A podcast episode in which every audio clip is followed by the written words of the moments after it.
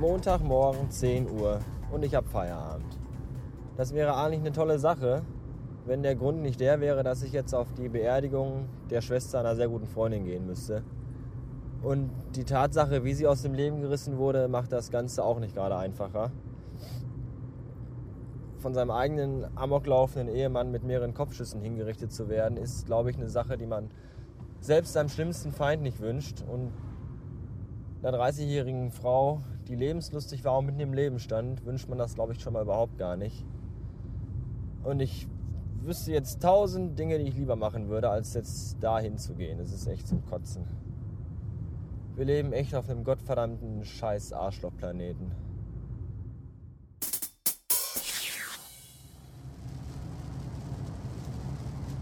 Ein altes Sprichwort sagt, die Anzahl der Leute, die zu einer Beerdigung kommen, ist einzig und allein vom Wetter abhängig.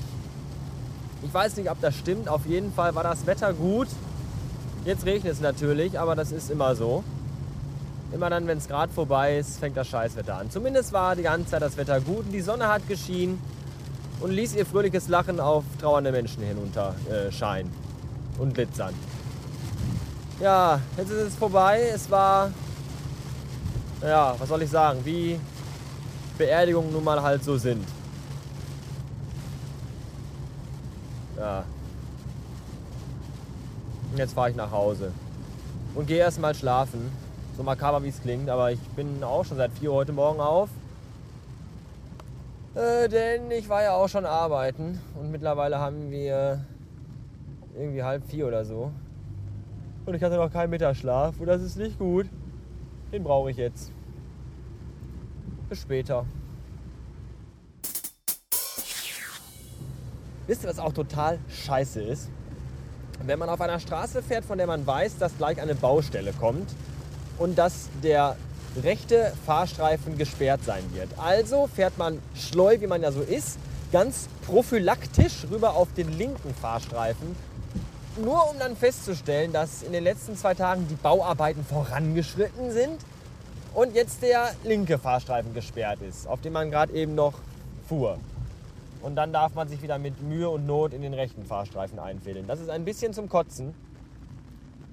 Und dann ich muss dann immer irgendwie an die Truman Show denken. Kennt ihr den Film, die Truman Show, mit äh, dem unfassbaren, aufkopierten und selten erreichten Jim Carrey, der in dieser komischen Filmstadt lebt und abgeriegelt ist und dann irgendwann mit seiner Frau im Auto sitzt und auf jeden Fall die Stadt verlassen will und es nicht hinkriegt, weil sobald er irgendwie auf die Straße fährt, die aus der Stadt rausführen soll, aus allen Richtungen Autos abbiegen, um ihn den Weg zu versperren.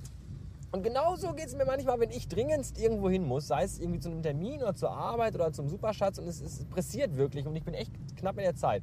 Dann glaube ich auch, dass irgendwie an allen Straßen, Mündungen und Einfahrten Fahrschulautos, Traktoren, Behinderte auf äh, in, in, in, Rollen, wie heißen die Dinger denn hier? Ach, ja, in solchen Dingen halt, Rollstühlen. So. Und solche Sachen nur darauf warten, direkt vor mir in die Straße einzuscheren, damit ich nicht weiterkomme. Jetzt beschlagen die Scheiben und ich muss erstmal das Geblase anschalten. Ja, auf jeden Fall äh, denke ich das.